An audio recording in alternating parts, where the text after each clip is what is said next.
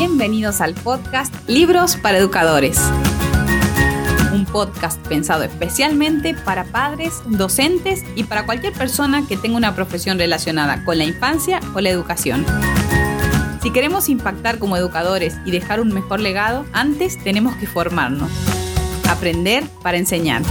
Y para esto no hay nada mejor que un libro. Soy Magdalena Martínez, psicopedagoga, amante de la lectura y el liderazgo, y voy a acompañarte en esta apasionante aventura de educar para que tu misión como educador pase al siguiente nivel. ¿Cómo lo haremos?